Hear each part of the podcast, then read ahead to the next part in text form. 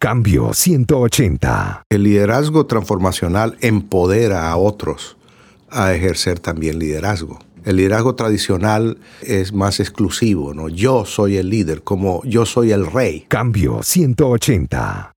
Hay dos tipos de liderazgo, el transformador y el tradicional. ¿Cuál es el que usted necesita? Hola, ¿qué tal? Aquí Melvin Rivera Velázquez con otra edición de Cambio 180. Hoy estaremos entrevistando a Rolando Justiniano, boliviano, presidente y fundador de la Universidad Iberoamericana de Liderazgo Transformador.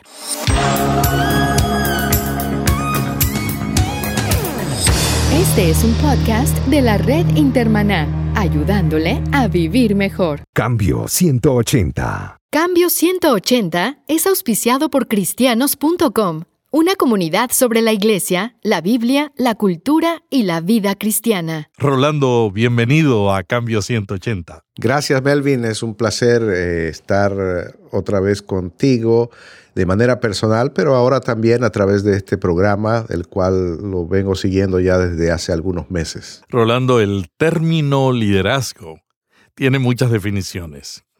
¿Cuál es tu favorita? Mi favorita es que el liderazgo es una persona, puede ser cualquier persona en cualquier nivel del estrato social, que influye sobre otras personas para lograr un propósito común.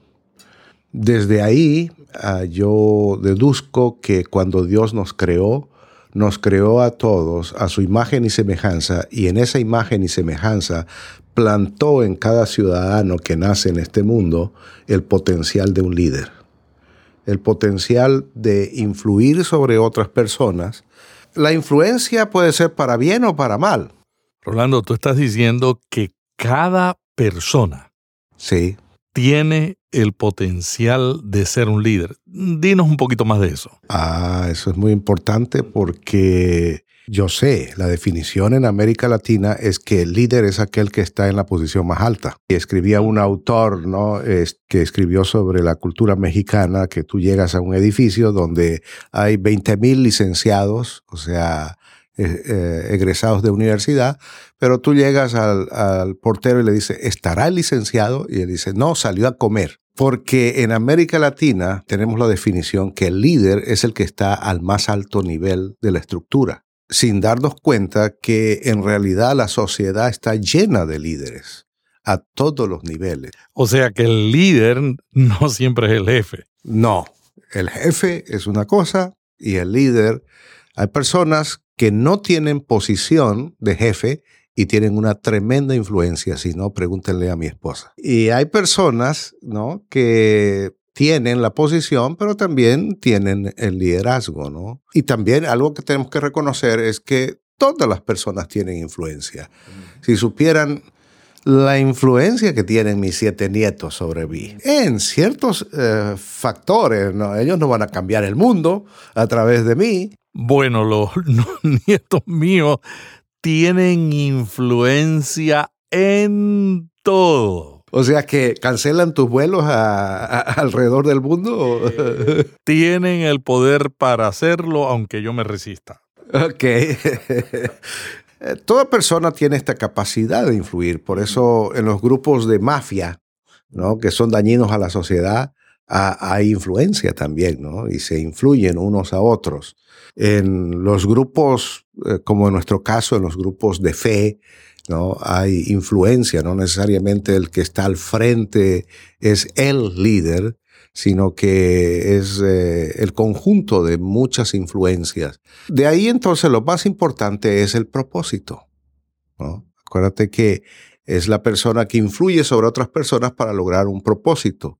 En realidad, el propósito es el pegante que atrae a un número de personas alrededor de esta persona llamada líder y que está en una posición de, también de líder y para lograr ese propósito.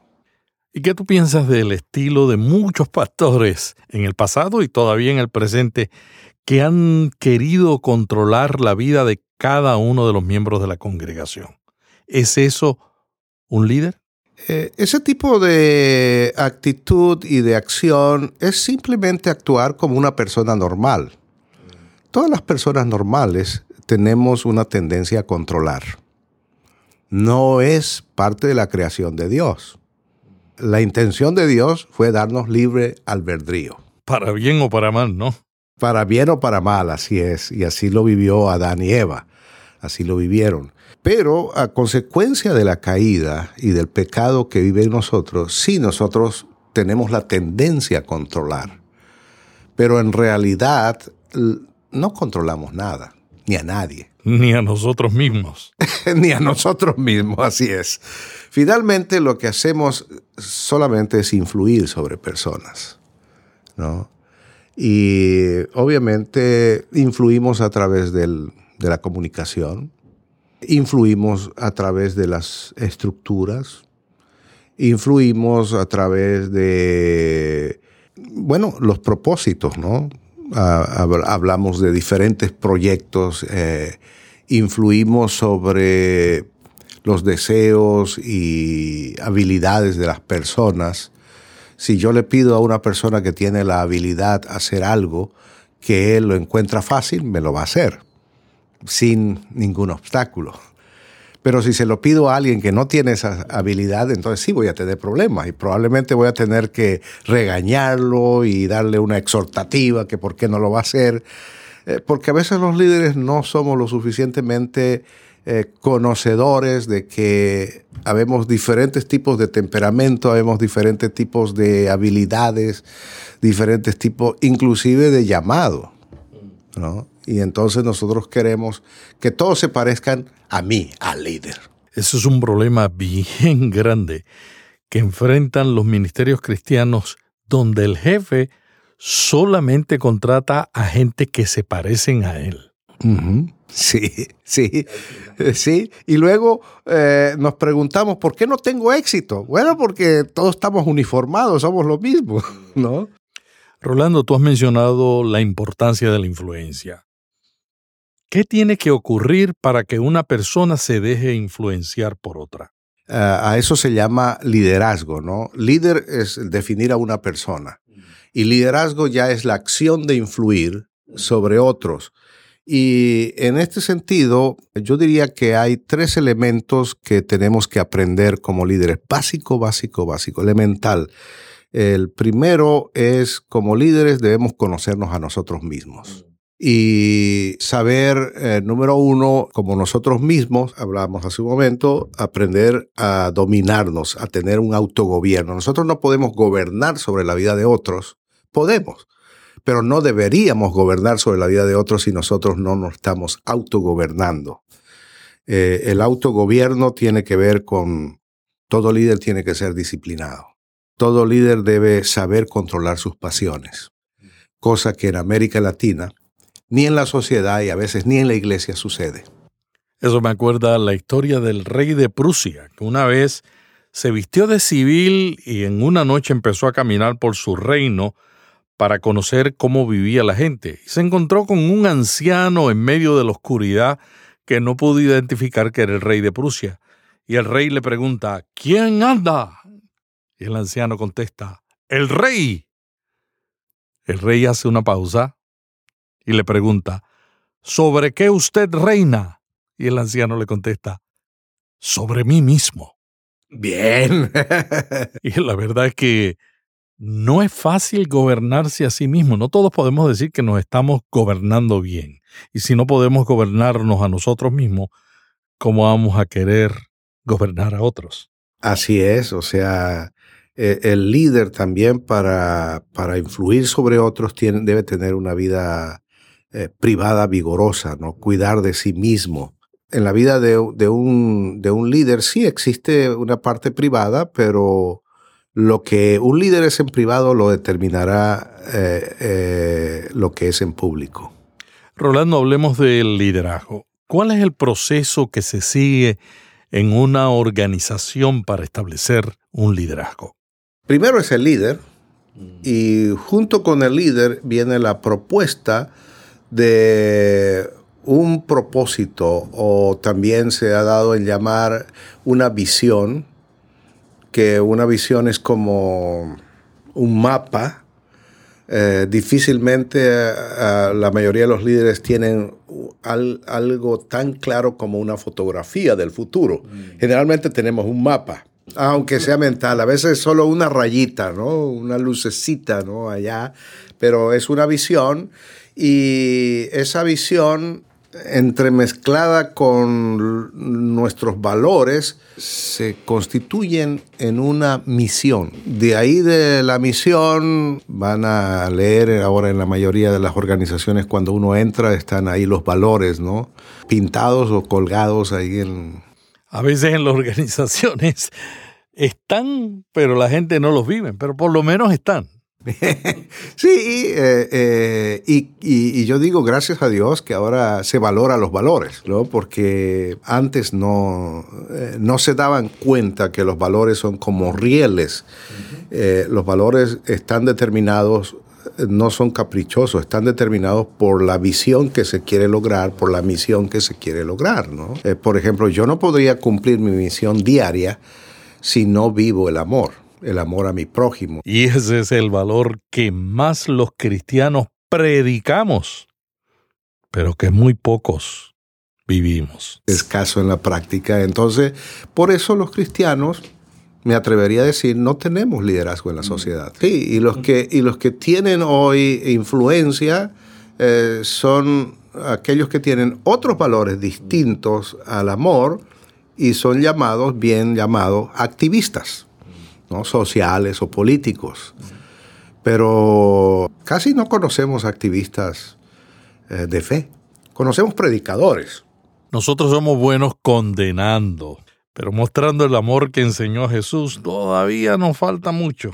Entonces, eh, naturalmente, cuando se tienen estos elementos de el propósito, la visión, la misión, los valores, es cuando viene el reclutamiento, ¿no? Para formar la organización, de atraer a personas, normalmente que no sean igual a mí, ¿no? sino que más bien vengan a conformar un mosaico de temperamentos, de habilidades, de inclusive de llamados. Que vengan a formar la orquesta, donde cada uno tiene un instrumento diferente, pero contribuyen a un buen sonido. Las características de un liderazgo transformador, que esta es una nueva palabra acuñada, y creo que es acuñada porque un líder transformador es aquel que ah, idea, produce y consolida el cambio.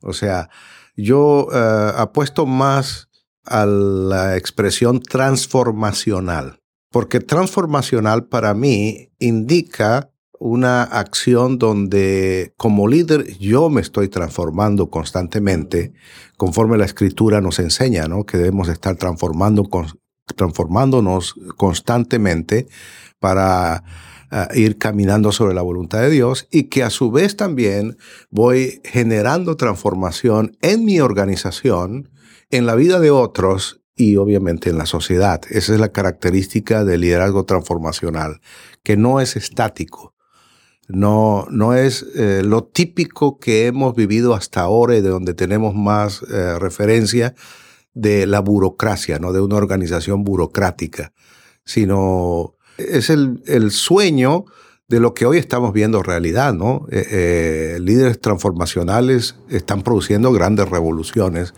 desde sociales hasta tecnológicas y de todo tipo, ¿no? Rolando, ¿y de qué otra manera se diferencia el liderazgo transformador del tradicional? Otra de las diferencias es eh, que el liderazgo transformacional empodera a otros a ejercer también liderazgo. El liderazgo tradicional es más exclusivo, ¿no? Yo soy el líder, como yo soy el rey en realidad eh, no hemos cambiado mucho de la acción del líder. Fíjate, si hablamos de América Latina, aquí habían caciques, ¿no es cierto? Ah, eran los famosos caciques que gobernaban esta tierra, eh, pueblos indígenas. Cuando vinieron los españoles escucharon la palabra rey, ¿no? Y entonces, bueno, ya también ellos se pusieron el nombre de rey. Luego eh, la independencia trajo a los caudillos. Y a, a, cada quien le iba dando cierta autoridad, los caudillos se sentían ya dueños de acá del territorio, perfil, pero el mismo perfil, sí, ¿no? Y hoy se llaman presidentes, ¿no? Este, demócratas con un apellido, ¿no? Pero eh, su tendencia es ser finalmente este, caciques. A mí me llama mucho la atención que muchos presidentes cuando salen electos descubren que un presidente del día de hoy no tiene mucho poder, sino que tiene que actuar como líder y trabajar con otros y e influenciar a otros para lograr resultados. Sí, claro, y por eso inclusive en nuestro continente latinoamericano es casi imposible poner a, a funcionar un cambio, porque mientras eh, nuestro liderazgo sea divisionista y no integrador, obviamente eh, siempre tendremos a quien echarle la culpa porque mi programa de gobierno no se llevó a cabo, porque la oposición. Ese es el culpable, la oposición. O la pasada administración. O la pasada administración. Pero en realidad necesitamos en este día, eh, tanto en todas las instituciones, gobierno, iglesia, necesitamos líderes efectivos. Rolando, ¿y cómo tú ves ese liderazgo transformador implementado en la iglesia? ¿Lo estamos adoptando? En la iglesia yo creo que eh, debemos seguir sencillamente el lineamiento que las propias escrituras nos dan y que nos muestra a un Dios que trata con individuos. Dios no es un Dios que trata con masas, trata con individuos. Creo que los líderes en la iglesia debemos tratar con individuos. Eh, en realidad para mí la iglesia debiera ser la escuela de líderes, porque es en la iglesia que a través de la regeneración, la salvación en Cristo, el individuo empieza a tener un nuevo corazón, es un corazón y, y una nueva perspectiva también, no solo de la cosmovisión, sino de sí mismo también. La iglesia debiera ser para mí el centro y el, la organización más revolucionaria, si puedo usar esa palabra, de, de la sociedad. La vida es como una fotografía antigua. Solo se desarrolla de un negativo. Experiencias que estremecen. Tristezas que opacan la alegría. Sentimientos que destruyen y la luz que lo cambia todo. Caminar entre luz y sombras por Aradi Vega. Un libro que te ayudará a dejar ese túnel sin salida. Adquiéralo en eBay y en amazon.com. Cambio 180. Seguimos el diálogo con Rolando Justiniano, presidente y fundador de la Universidad Iberoamericana de Liderazgo Transformador. Rolando, yo he notado que muchas iglesias se trata de ser una entidad transformadora, pero no vivimos un liderazgo transformador. Inclusive hay gente que se queja de que cuando llegan a una iglesia no pueden ejercer todos sus dones porque el liderazgo es centralizado. ¿Qué podemos hacer? Yo creo que se necesita traer entrenamiento, ¿no? Creo que hay muy poco entrenamiento sobre el liderazgo eh, especialmente en el mundo de América Latina. Otros continentes que, es, que van justamente a la par de sus adelantos, ¿no? no solo como iglesia, sino también sus adelantos como sociedad. Para mí la característica de, del liderazgo eh, en América Latina es inseguridad. Entonces muchas veces los líderes nos sentimos inseguros y preferimos rodearnos de gente que no va a cooperar para lograr el propósito, pero sentirnos cómodos de que ninguno de esos nos va a patear la silla, ¿no? Que vamos a estar ahí hasta que casi quito mi hijo venga y me reemplace. Entonces, para mí creo que debe haber una gran escuela, ¿no? Eh, la Biblia no es solamente un libro para enseñarle doctrina al creyente, ¿no? que al final de cuentas los creyentes muy poco van a vivir la doctrina, si no entienden ellos que principalmente hay algo muy poderoso que Dios ha plantado en nosotros, es, es el espíritu de un líder, que tiene mandatos de Dios para producir que se cumpla aquí en la tierra la voluntad de Dios. Rolando, pero yo veo que en la iglesia en América Latina estamos más apartados del liderazgo transformador. Estamos más en un liderazgo de miedos. Inclusive, lideramos con miedo, echándole miedo a la gente, haciéndoles que sientan temor para que reconozcan su necesidad espiritual. Y de esa misma manera actuamos y tomamos decisiones. Y cuando uno toma decisiones basado en el temor, las decisiones no son buenas. ¿Qué podemos hacer en la iglesia para que sea una iglesia que tome decisiones basados en la esperanza del Señor y no en el temor? Uno debe trabajar con uno mismo, eh, en primera instancia, aceptar que uno no es perfecto.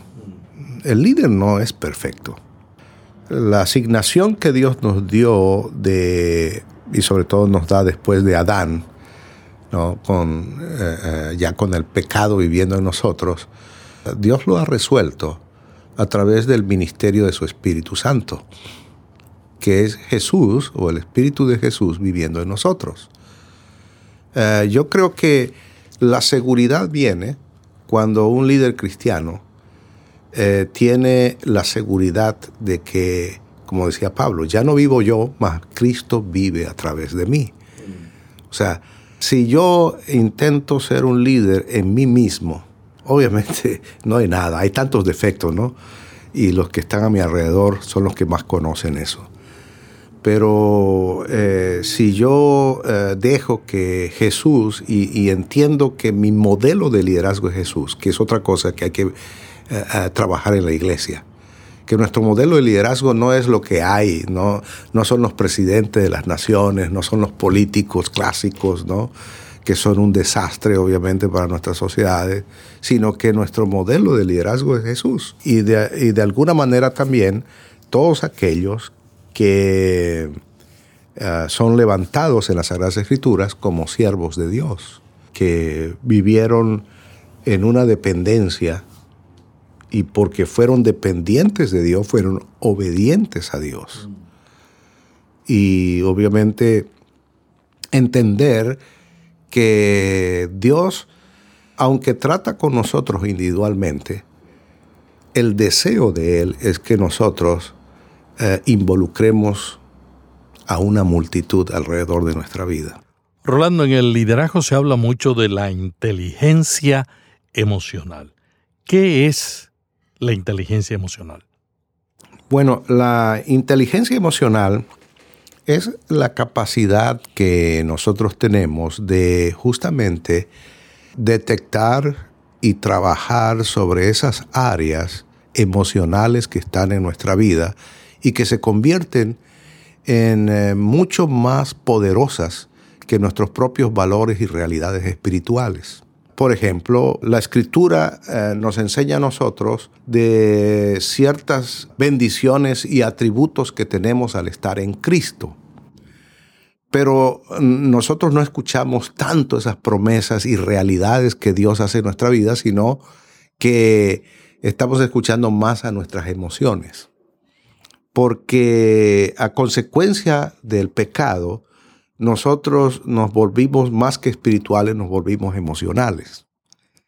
Y todo mundo es más emocional que espiritual. Y a veces entremezclamos ¿no? lo espiritual con las emociones y solo termina en, una catarsis de llanto y, seguimos viviendo como, como quisiéramos.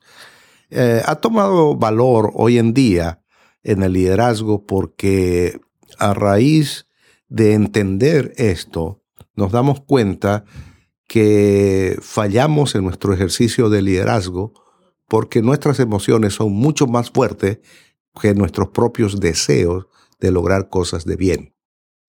Rolando, hay otros dos temas que están muy populares en el desarrollo del liderazgo. El tema del coaching y el mentorismo. ¿Qué son estas dos cosas? El, coaching básicamente es un acto de un líder de humildad, un líder humilde, que se acerca a otro líder y lo acompaña o, un líder en, desarrollo que lo acompaña. Es totalmente distinto al maestro, ¿no? Que se sienta adelante y lo que él dice no puede ser contradicho y lo que él dice es la ley. Eh, eh, el, coach viene al lado de, de una persona y empieza a ayudarle en aspectos especialmente relacionados con el futuro. En nuestras iglesias hay grandes departamentos de consejería. Eh, también debieran haber grandes departamentos de coaching porque la consejería trata con el pasado y uno puede enredarse ahí y seguir en el pasado y en el pasado, ¿no? Y, siempre viene, yo preguntaba a, a, una de mis alumnas de certificación de coaching, ¿no? ¿Qué haces? Y me dice, yo soy consejera. ¿Cuántas personas aconsejas en el día? Y me decía, 12. ¡Wow!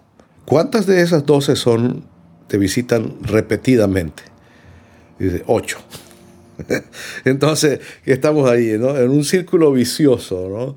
Porque eh, no, estamos solamente aconsejándolo. Y eh, yo creo que cualquiera que tiene un, hijo o un nieto sabe que ningún consejo es bien aceptado por nadie. Pero cuando uno como coach lleva a la persona a experimentar verdades, principios, valores, después de experimentar eso, eh, no será el mismo. Y eso es el coaching, es la capacidad de llevar a una persona a experimentar estas verdades y estas realidades. La mentoría es una manera también de, coaching.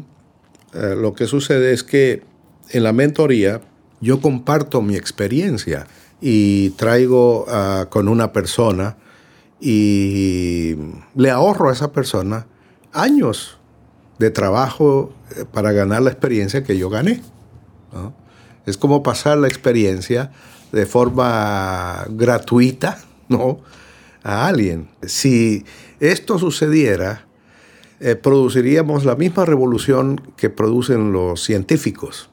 Fíjate que los científicos, ellos nunca se van y dicen, no, no, lo que las leyes que, que, eh, que descubrió fulano, perengano, sutano, yo desconfío de ellas, voy a ir otra vez a redescubrir desde el principio. No, un científico se sube en el hombro del otro y obviamente por eso tenemos una ciencia hoy que se reproduce y avanza vertiginosamente, ¿no? Pero las experiencias de la vida y aún en el orden espiritual, no, ¿verdad? Nosotros, no, no, no, yo voy a ir a practicar, voy a ir a practicar pecado, quiero ir a emborracharme, quiero ir a hacer esto y aquello para ver y desde ahí salir, ¿no? Yo creo que este, el coaching y la mentoría entonces son herramientas nuevas, son antiguísimas. El primer coach para Adán fue Dios y siempre ha habido eh, el coaching. En la Biblia encontramos el, el coach no dice, eh, no dice así, escúchame este consejo que te voy a dar, que va a cambiar tu vida. No, en la Biblia se usan preguntas como Dios, que parece como un estúpido, ¿no? Que eh, viene después de la caída y le dice, Adán, ¿qué pasó? Este, Dios ya sabía. Eh, simplemente que a través de la pregunta ayudamos a las personas a ser conscientes y a confesar eh, si están bien o mal, porque confesar no tiene que ver solamente con estar mal, confesar también tiene que ver con estar bien. Rolando, tú fundaste una universidad que se ha destacado en los últimos años sirviendo a organizaciones de la sociedad.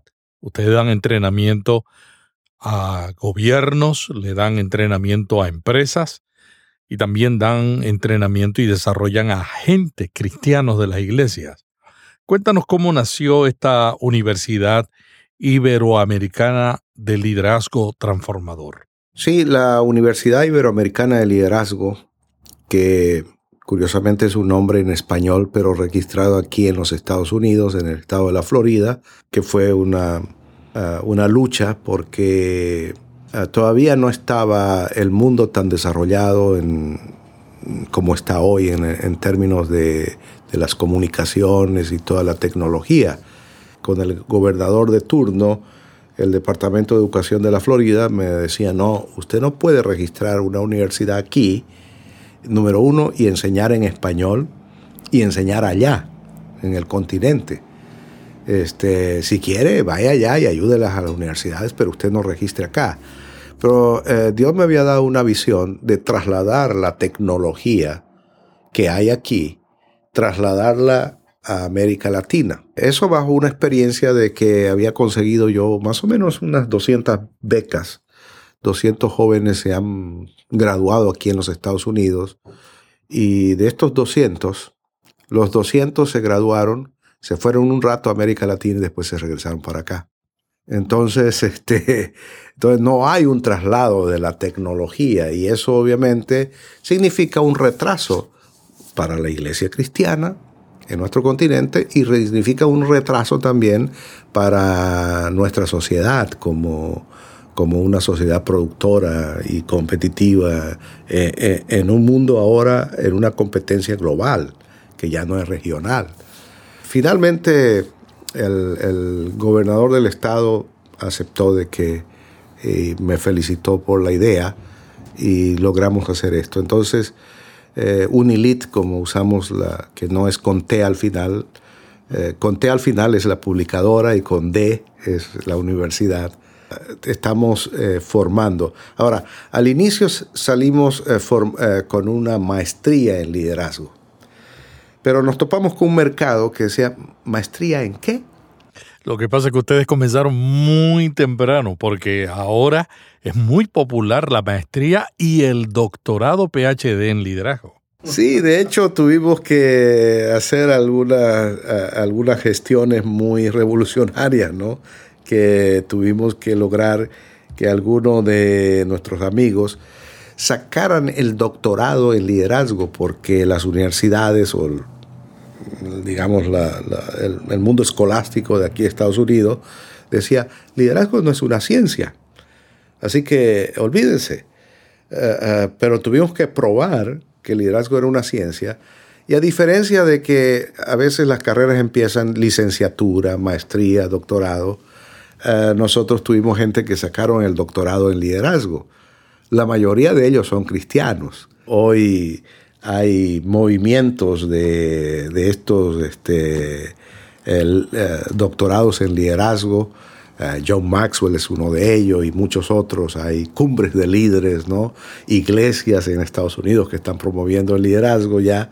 Como Andy Stanley, que está haciendo una gran labor en Estados Unidos en la formación de líderes. Eso es lo que estamos ofreciendo en América Latina a la fecha tenemos aproximadamente unos 1.400 coaches. Pero todavía están ofreciendo la maestría. Estamos ofreciendo la maestría en liderazgo, sí. La maestría en liderazgo tiene un fundamento bíblico-teológico, pero también, eh, obviamente, desde ahí estamos sacando enseñanzas de liderazgo muy importantes que, de hecho, todas las enseñanzas que hay en las universidades acerca de liderazgo los ha llevado a los maestros a la Biblia otra vez, ¿no? Porque si, nos encontramos, por ejemplo, en el Antiguo Testamento, el mejor modelo de liderazgo es Moisés. Si uno quiere estudiar para ser un estadista, ese es Moisés que empieza dirigiendo en el desierto a medio millón de gente y termina con tres millones, ¿no? Y delegando y trabajando en equipo, es decir, imposible aprender a trabajar en equipo si uno no estudia a Moisés. y con un pueblo testarudo, ¿no? Eh, un pueblo similar a los que hay hoy, porque eh, el pecado eh, no ha terminado, solo se, se sofistifica, ¿no? Se vuelve sofisticado el pecado, pero Rolando, ¿y no han explorado hacer un ofrecimiento de doctorado? Eh, es nuestra meta, es nuestra meta llegar al doctorado. Necesitamos para especialmente eh, poder... Eh, Unilit no, no pretende ser la única universidad, sino nosotros lo que estamos haciendo es tratando de producir lo que podríamos llamar educadores para las principales universidades. Y no hacemos diferencia. Ofrecemos este servicio a universidades seculares o no cristianas, que no tienen base de fe, como también a universidades de base de fe. Obviamente las más abiertas son las universidades que no tienen base de fe, porque la manera de evaluar en las universidades que no tienen base de fe es, si eso es efectivo, yo lo quiero. En las universidades de fe es, Si no va con mi doctrina, no, no lo tomo. si no está de acuerdo como yo pienso, establecemos barreras. Cuéntame, Rolando, y esta Universidad Iberoamericana de Liderazgo Transformador, ¿sus cursos son presenciales o son de otra manera? Son eh, semipresenciales y estamos explorando online, pero eh, siendo que eh, queremos eh, formar líderes en la educación, estamos haciendo presencial y semipresencial. Las certificaciones de coaching están regidas por mm, los requisitos de la Federación Internacional de, Coaching, porque es una ciencia nueva que nace fuera de las universidades, casi como para denunciar que las universidades se han quedado atrasadas en su sistema ¿no? Pero a mí me llama la atención que las grandes universidades de administración de empresas, Harvard, Yale, están moviéndose a hacer y a, enseñar maestrías y doctorados en liderazgo. Antes el énfasis era en la gerencia. Sí, porque las estructuras organizacionales están llenos de gerentes, pero lo que hace falta son líderes, aún a nivel de naciones. Hace falta líderes, ¿no? América Latina, estos, este caminar por los péndulos políticos, es, una necesidad de, líderes y de liderazgo. Eh, no debiéramos eh, estar todavía tratando de inventar el agua tibia ¿no? en América Latina si hubiera un énfasis de, liderazgo. Y a Dios gracias, yo sí veo que en, las en muchas universidades nosotros tenemos convenio con varias universidades en Perú, en Bolivia, en México. Ah, cada día nos piden más, lo que pasa que sí, nosotros somos muy, somos muy selectivos, no queremos darle una navaja de afeitar a un mono, ¿no? Eh, eh, puede hacer dañineras con, y, estragos, ¿no? Eh, pero nos damos cuenta de que sí, el liderazgo y sobre todo enseñanzas sobre el liderazgo transformacional que vuelvo a decir, el liderazgo transformacional afecta primero la vida del líder y después ya las acciones del líder en el proceso de dirigir a otros hacia lograr una gran visión. Las universidades están entendiendo esto y Harvard lo entiende. Y tengo ahí una invitación ¿no? para ir a hablar del programa que nosotros hacemos en América Latina que ah, está teniendo resultados. Eh, hemos, eh, tenemos entrenamientos para los presidentes de países, tenemos entrenamientos para ministros de Estado, empresarios exitosos, que han logrado éxito, digamos, en el mercado por las necesidades que hay en el mercado, pero ellos mismos identifican que en el proceso de pasar su liderazgo a la otra generación, no están preparados para eso. Porque hay la creencia de que el líder nace y que el líder no se hace. Entonces, este, cuando uno de esos personajes llega a creer, oh, yo me hice. Yo nací porque tenía que existir en este mundo, ¿no? Pero yo me hice. Entonces, oh, ok, por favor, entrénennos y entrenen a nuestro personal. Y, eso se está abriendo, ¿no? Entiendo que John Maxwell en uno de estos días estará con 100 de sus coaches en Paraguay, tomando todas las instituciones de gobierno, este por invitación presidencial. Y estarán ahí por una semana entrenando a la gente de, de todas las instituciones de gobierno de Paraguay. Ahora, Paraguay probablemente no es el, el, país más desarrollado, pero es el país que probablemente ha percibido más su necesidad, bien por ellos. Y ese es un punto de inicio. Así es. Rolando, ¿cómo se puede contactar la gente con la Universidad Iberoamericana de Liderazgo Transformador? Bueno, este, tenemos una página, Unilit Edu, también se puede contactar uh, a info.unilit.edu. En las redes sociales tenemos una página llamada Liderazgo Transformador eh, sí, liderazgo transformador. Entonces también pueden eh, contactarse y dentro, de, las redes sociales los dirige también a, la página. Hablando ya al cierre de esta entrevista, ¿qué otra cosa te gustaría añadir? Sí, estamos recientemente en, esta, en esta Semana Santa de manera simbólica, sabemos que no exactamente sucedió en esta fecha, pero de manera simbólica, estamos iniciando ah, un nuevo, una nueva estrategia llamada Fundación de Liderazgo Internacional, Fundalit. Eh, y vamos a entrenar los primeros 20, las primeras 20 eh, facilitadores certificados de seis naciones y básicamente estamos llevando un currículum que va a servir para empresarios de negocios eh, privados, pero también estamos yendo a niveles de gobierno. Estamos dando una certificación en liderazgo transformacional de 120 horas de entrenamiento. Qué bueno, muchas gracias a Rolando Justiniano, boliviano, presidente y fundador de la Universidad Iberoamericana de Liderazgo Transformador. La semana que viene continuaremos con otra edición de Cambio 180, dialogando sobre un tema provocativo para pastores y líderes. Hasta luego. Hasta aquí Cambio 180. Cada semana, Melvin Rivera Velázquez dialoga con destacados invitados sobre temas de interés para pastores y líderes. Cambio 180 le ayuda a mantenerse relevante en un mundo cambiante. Si este podcast le gustó, vaya a iTunes y suscríbase para recibirlo automáticamente lo publiquemos. También déjenos ahí una valorización y comentario. Para más artículos sobre estos temas, visite cambio180.com. Cambio 180. ¿Cómo mantenerse relevante en un mundo diferente?